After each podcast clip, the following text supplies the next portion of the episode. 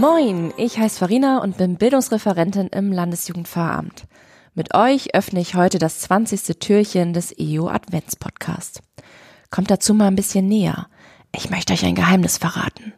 Näher? Noch näher? Ja, so ist es gut. Ich habe unglaubliches Fernweh. Im Moment höre ich nämlich von vielen Kolleginnen und Kollegen nur ein paar Tage arbeiten, dann ist endlich Urlaub. Die Adventszeit birgt für viele auch immer die Vorfreude auf ein paar freie Tage rund ums Weihnachtsfest. Sicherlich freue ich mich auch auf ein paar freie Tage, Zeit für Familie und Freunde und einen entspannten Jahresausklang. Gleichzeitig ist in mir aber auch eine Sehnsucht nach der Ferne. Ich liebe es, in andere Länder zu reisen, möglichst ohne einen touristischen Anspruch, viele Sehenswürdigkeiten zu sehen, sondern einfach einzutauchen in Land und Leute. Geflogenheiten kennenlernen, ein paar Sprachfetzen aufschnappen, das finde ich wunderbar. Ich will nicht gleich als Touristin auffallen. Deshalb habe ich auch noch nie einen All-Inclusive-Urlaub gebucht und ich bin auch noch nie in einer Bettenburg abgestiegen. In der Regel sind es private Ferienunterkünfte, über die ich die Chance bekommen kann, zum Beispiel mit einheimischen Vermietern ins Gespräch zu kommen. Meine Kinder sind mittlerweile vier und sieben Jahre und bei ihnen stelle ich fest, dass sie im Urlaub einen unglaublichen Entwicklungssprung hinlegen. So dass die Erzieherin mich schon öfters nach den Ferien gefragt haben, was habt ihr denn so Schönes gemacht? Das Kind hat so einen Schub gemacht. Was ist es also, das uns in der Ferne so viel Kraft tanken lässt und uns weiterentwickeln lässt?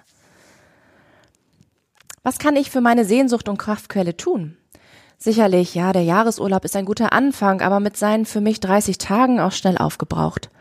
Vielleicht ein Sabbatical. Dieser Begriff begegnet mir öfters. Ein sogenanntes Sabbatjahr ist ein Arbeitsmodell für einen längeren Sonderurlaub. Er stammt aus den USA und Sabbatical heißt im Hebräischen Shabbat, was so viel bedeutet wie aufhören und ruhen. Dieser Begriff stammt also vom Sabbatjahr in der Tora und wurde in den USA als Frei- und Forschungssemester geprägt. Ja, aber eigentlich will ich ja nicht ruhen.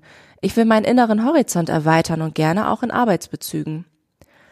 Es gibt in der evangelisch-lutherischen Kirche in Oldenburg die Möglichkeit auf Antrag und wenn dieser natürlich von Kirchenleitung bewilligt wird, ein dreimonatiges Kontaktstudium zu nehmen. Eine Fahrerin beschrieb diese Zeit als sinnvoll gefüllte Auszeit.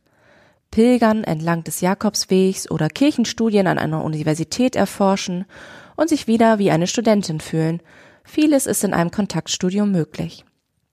Die Fahrerinnen und Fahrer, die ich bislang erlebte, vor und nach einem Kontaktstudium, wirkten auf mich sehr erholt und gleichzeitig neu fokussiert. Um es mit den Worten der Erzieherin zu sagen, sie haben einen richtigen Schub gemacht.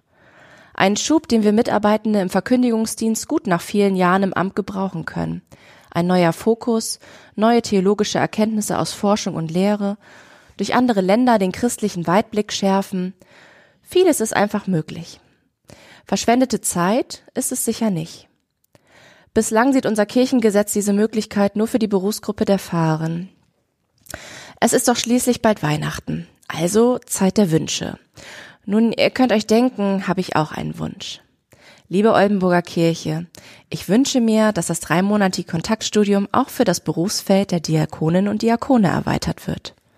Tja, denk mal drüber nach.